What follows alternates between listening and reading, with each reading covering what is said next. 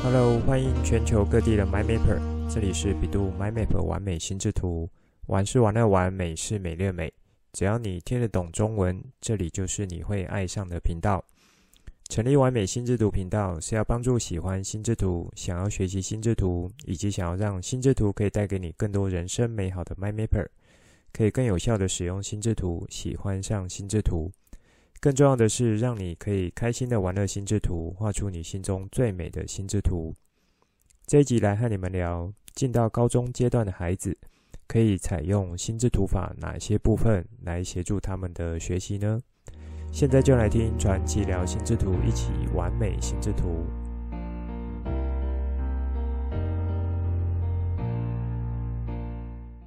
最近这一周，在台湾最让人心情上上下下起伏的。大概就是本土疫情的扩大以及变严重了，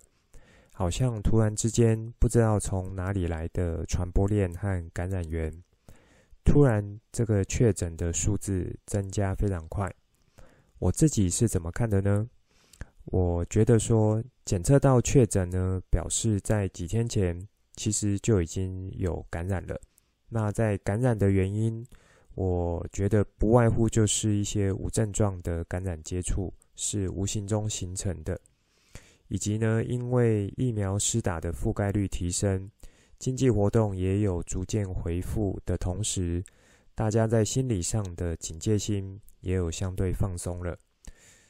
还有其他的一些元素啊，或是因素所共同影响着，也就是说，在背后形成这一波。疫情这么突然增加的原因，应该是蛮多的，而且是相对复杂的。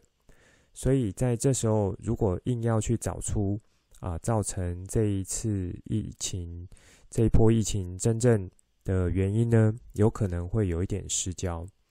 因为既然形成的原因是比较多元或是复杂，那么在看待形成这个事情的时候，应该是要去尝试用不同的角度。甚至是很多角度来去看待这样子的现象。好，开头和大家聊一下最近台湾的状况，是会让人有一点担心。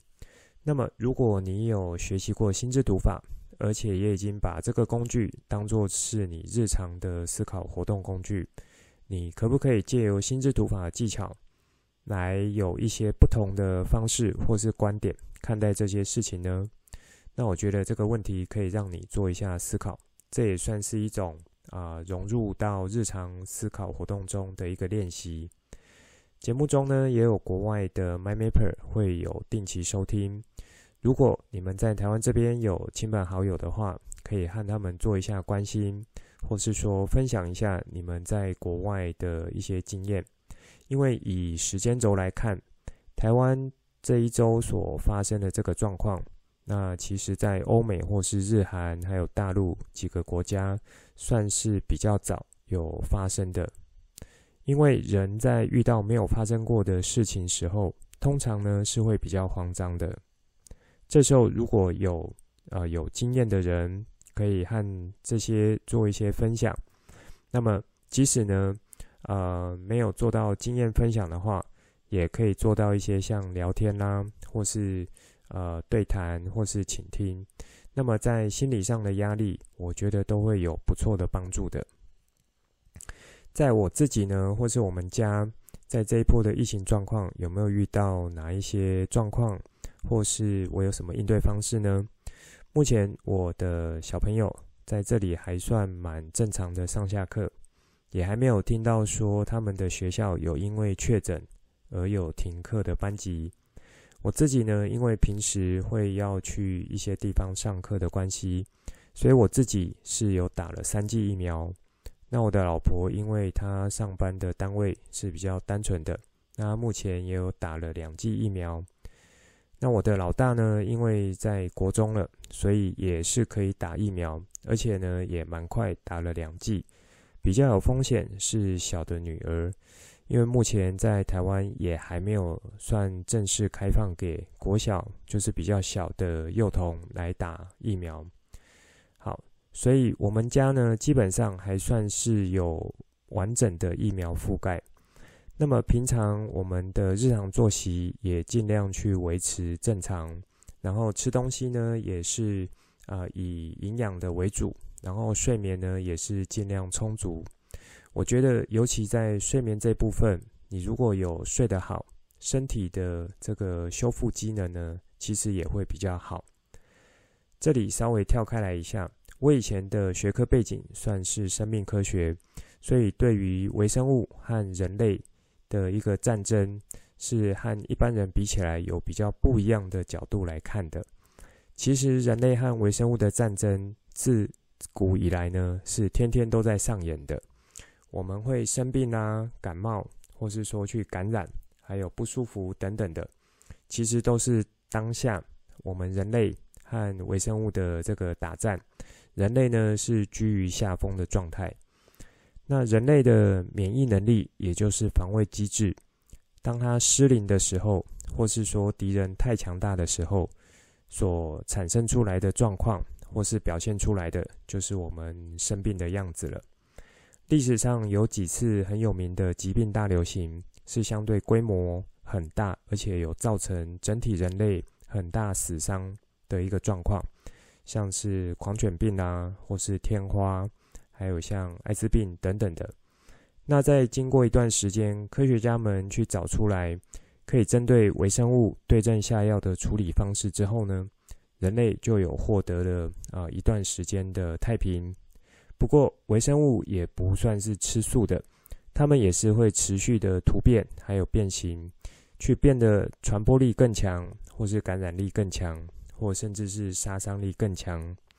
在近代呢，大家应该比较有印象的事件，大概就是十几年前发生的 SARS 事件。当时算是造成蛮大的一个死伤。结果呢，SARS 病毒它虽然强归强，可是也跟着宿主一起淹没到历史中了。所以对照回来看，这一次的新冠肺炎病毒，一开始也是造成比较大的一个死伤，可是到后来呢，它会一再的突变，反而是变得传播力很强，致死率呢有降低，因为微生物也是会持续的演化，在他们的历史中呢，他们也是为了要去存活下去，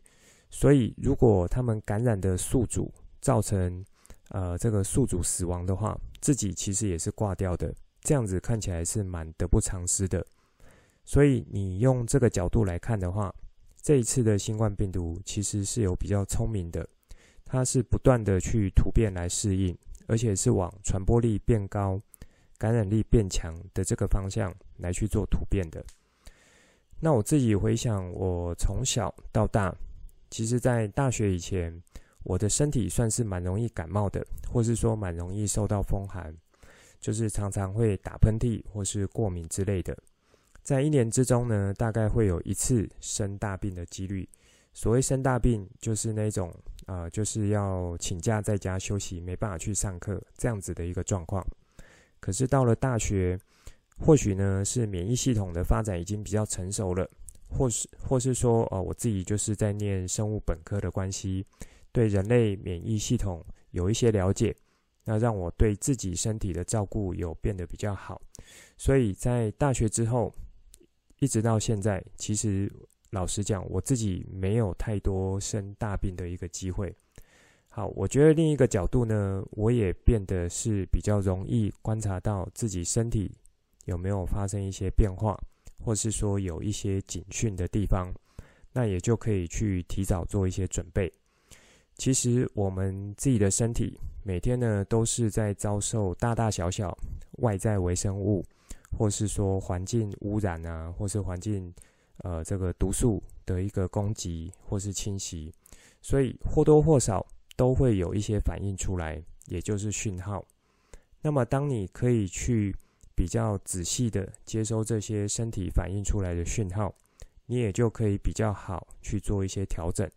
比如说去调整饮食，或是调整作息，或甚至呢去调整心情等等的。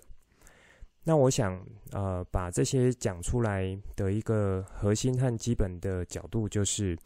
人类呢身体本身就有一套不错的防卫机制。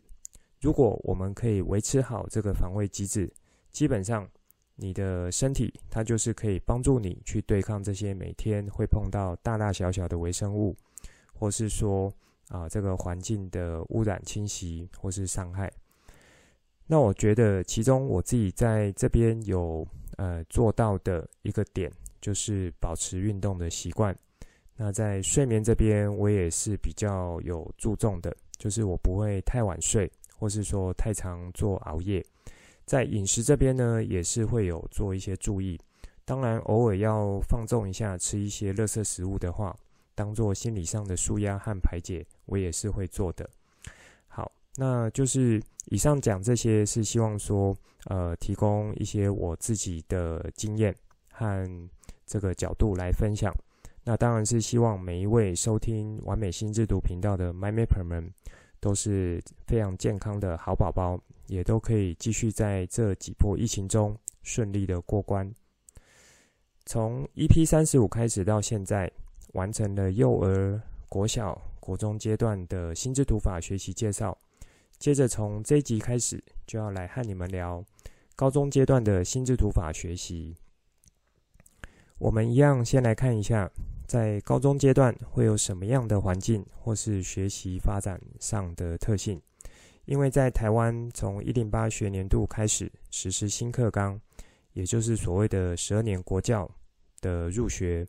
那正好在今年一一一学年，就是第一届适用新课纲的高中生要进到大学，所以今年大学的考招制度改变也算是一个里程碑，具有相当的指标意义。如果说各位 MyMapper 们对于一零八新课纲的政策和定义还有不了解的地方，可以去做一下 Google 查看一下。那其实从教育部政策的角度，订定的课纲算是很仔细的，而且也细到一个呃规范是算蛮清楚的。那我这里的理解呢，就是用相对大一点的方向来去做解释。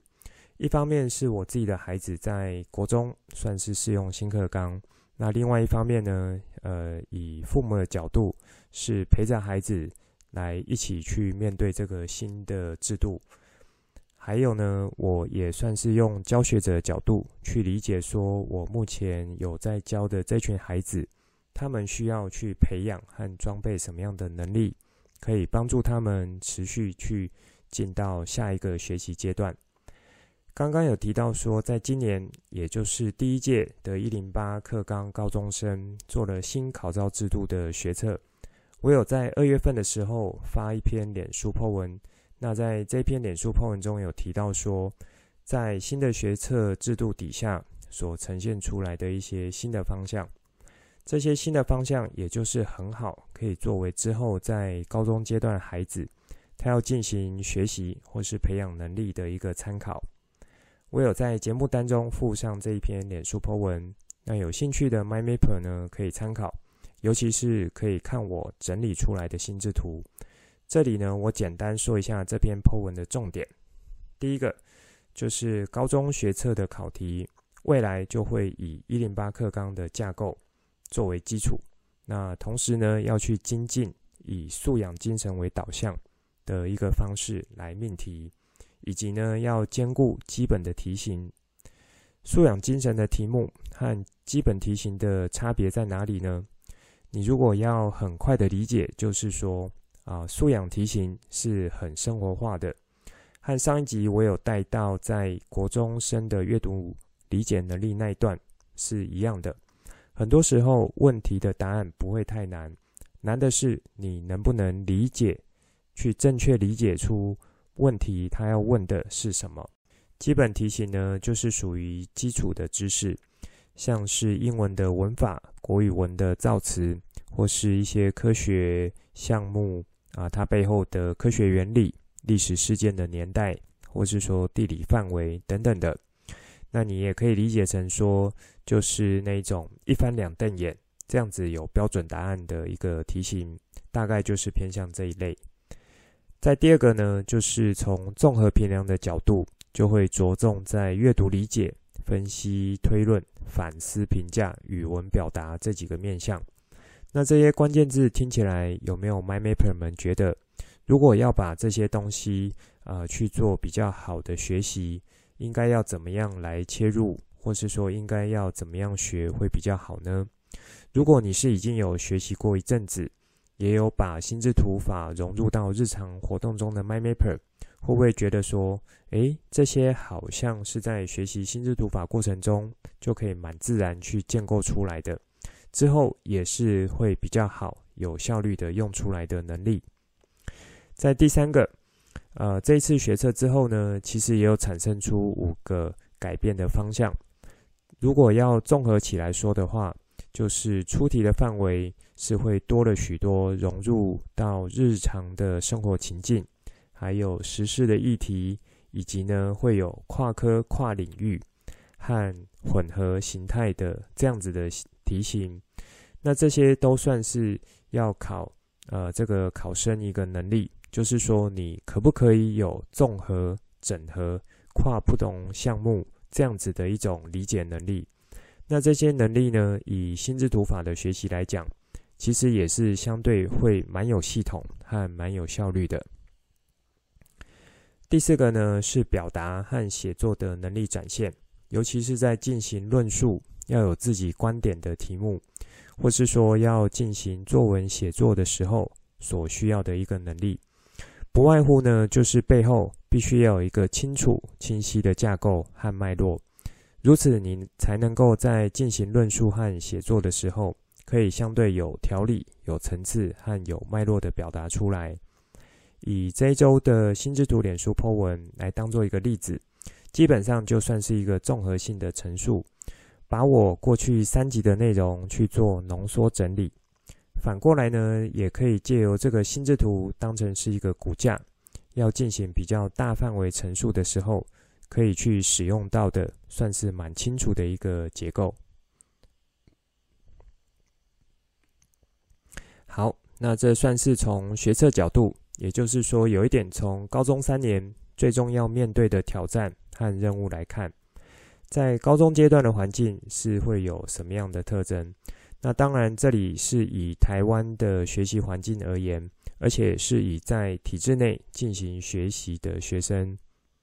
如果呢，呃，你是用自学或是走实验教育的高中生，就不一定会面临到这样子的状况。不过，以我的理解，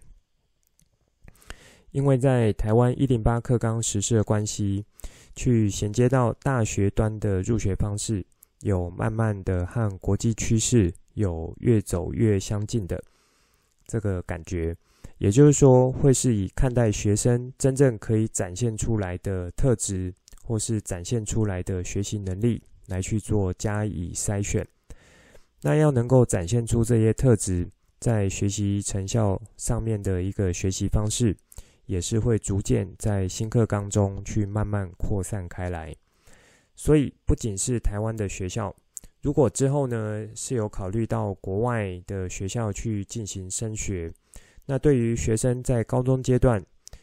有没有办法去累积和培养的能力，比如说是思考能力、问题分析能力、表达能力、阅读理解能力等等，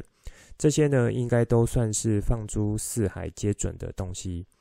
这些东西已经不能像是过去。那一种填鸭方式的学习就可以建立起来的。因此，讲到这里，有没有 MindMapper 们发现，好像我上面说的这些，又可以连接到学习心智图法，是可以相对完整的一个方式来去进行，把这些能力建构起来，而且呢，可以把这些能力去呃持续的使用到未来不同学习的阶段，或是升学的路上。并且都还可以做到不错的一个发挥。好，如果是以上从这个新的考招制度学测所呈现出来的几个特点，那从心智图法学习的角度，有没有哪一些是可以来帮助，或是说可以发挥出来的呢？或是应该要从哪一些基本技巧来进行强化的呢？这边做一个比较快的展开。第一个，在素养精神题型方面的练习，就可以连接到国中篇最后一个章节，也就是 EP 四十一的内容。你就可以从阶层思考、分类技巧这里去下手，同时呢，去进行关联线结构的运用，让大脑可以培养更容易产生联想的一个思考能力。第二个，在综合评量这部分，逐渐会强调阅读理解、分析推论、反思评价，还有语文表达这几个点，你就可以在心智图法中去强化，像是中心主题的定定、阶层思考、关键字这些技巧。当然，去加上图像和色彩技巧辅助，就可以有更多层次的一个效果。第三个点，要融入日这个生活情境、时事议题和跨科跨领域以及混合题型这样子的一个出题范围角度，很考验的就是关联线结构的产生能力以及关键字选用，可不可以去有效触发你去做跨枝干资讯的使用。这个在以心智图法方式制作资讯中，因为是中心主题加上树状结构展开，其实是蛮容易让你可以用一目了然和纵览的方式来去看这些资料的。那在这里会有一个小提醒，就是呃，你要做到这样子的效果是有一个前提的，你必须呢要用相对完整的规则来制作出好的心智图。这也是我在之前的节目中有提过好几次的，因为如果你没有很认真或是很完整的把基础去做好，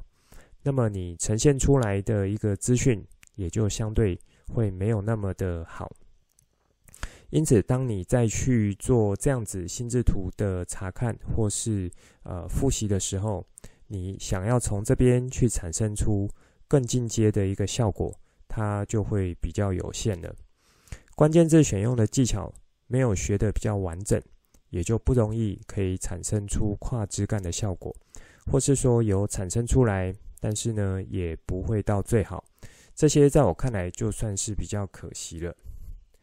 第四个呢是属于写作表达这样子角度，那在心智图法可以提供切入的点，就是说可以呃用心智图去帮助你。提供完好的架构，去产生阶层清楚的脉络，以及好的关键字选用。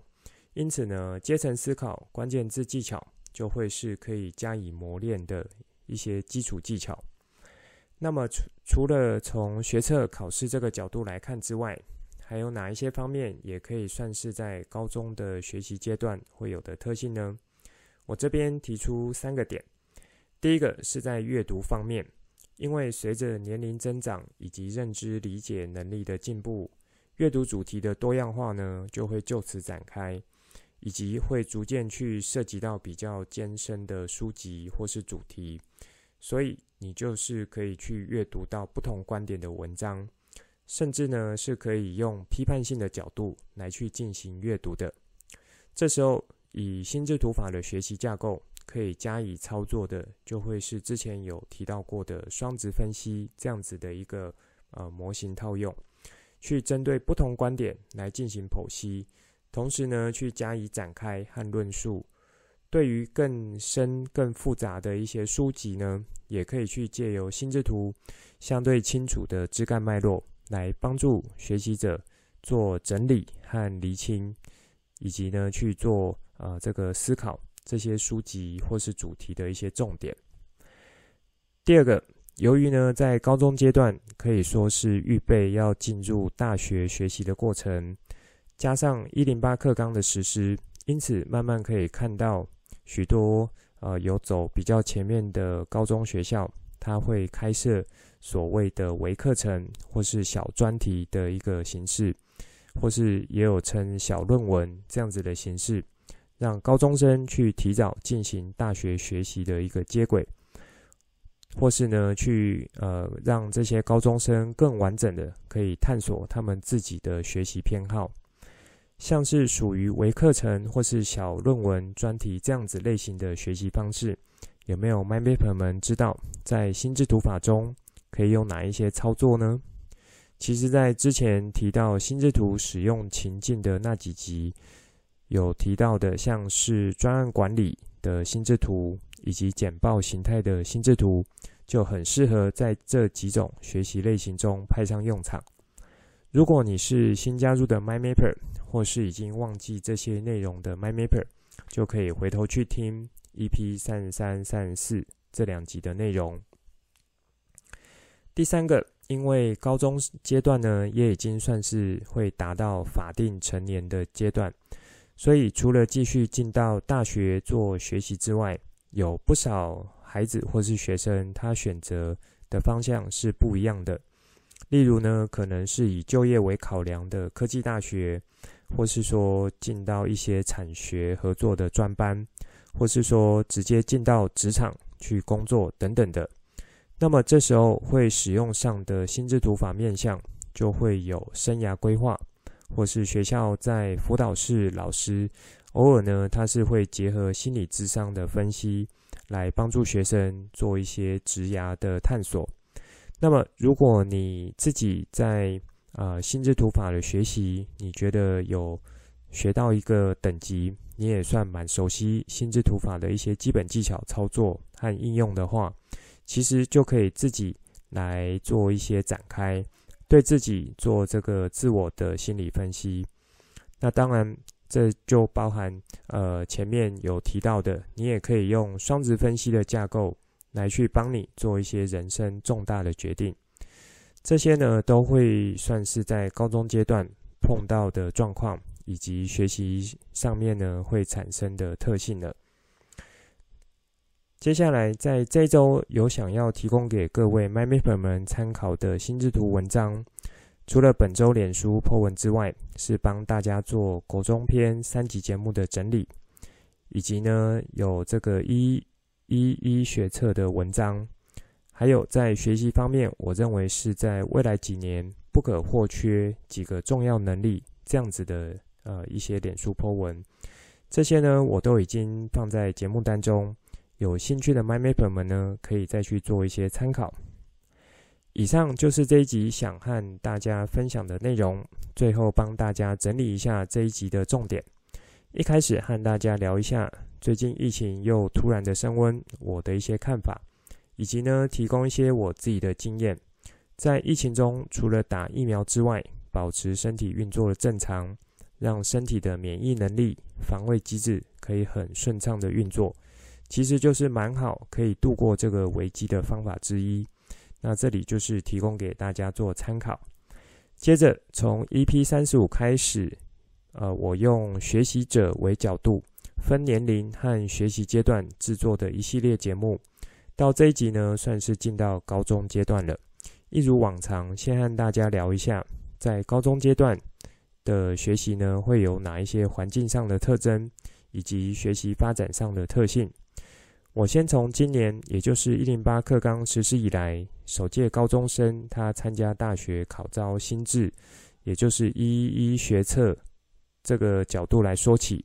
那我有提供了四个角度，以及有先快速展开一下可以对应的心智图法学习技巧有哪一些？分别呢是呃这个素养精神的这个题型，还有综合评量需要的能力，以及要去融入生活情境、时事议题、跨科跨领域这样子的一个方向。最后呢就是属于要进行表达写作能力的展现。接着，我从学生在这个阶段会有的一些学习特性，分三个角度来说，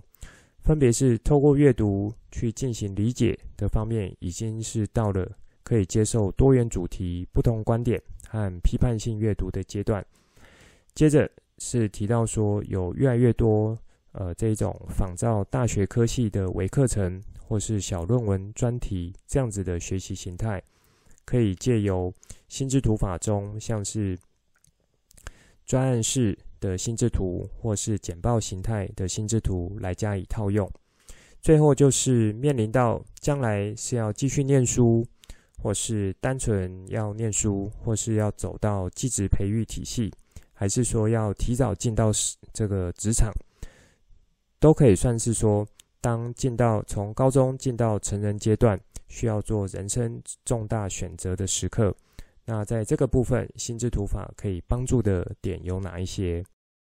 这一集的内容就先说到这里，之后再跟大家聊更多我对心智图的认识所产生的经验和想法来跟你分享，带你一起重新认识心智图，一起喜欢上心智图。希望你会喜欢今天的节目。本节目是由 bEDU MindMap 玩美心智图直播，我是传奇，也可以叫我 Coach。欢迎你听了之后有什么新的想法与角度，可以跟我互动，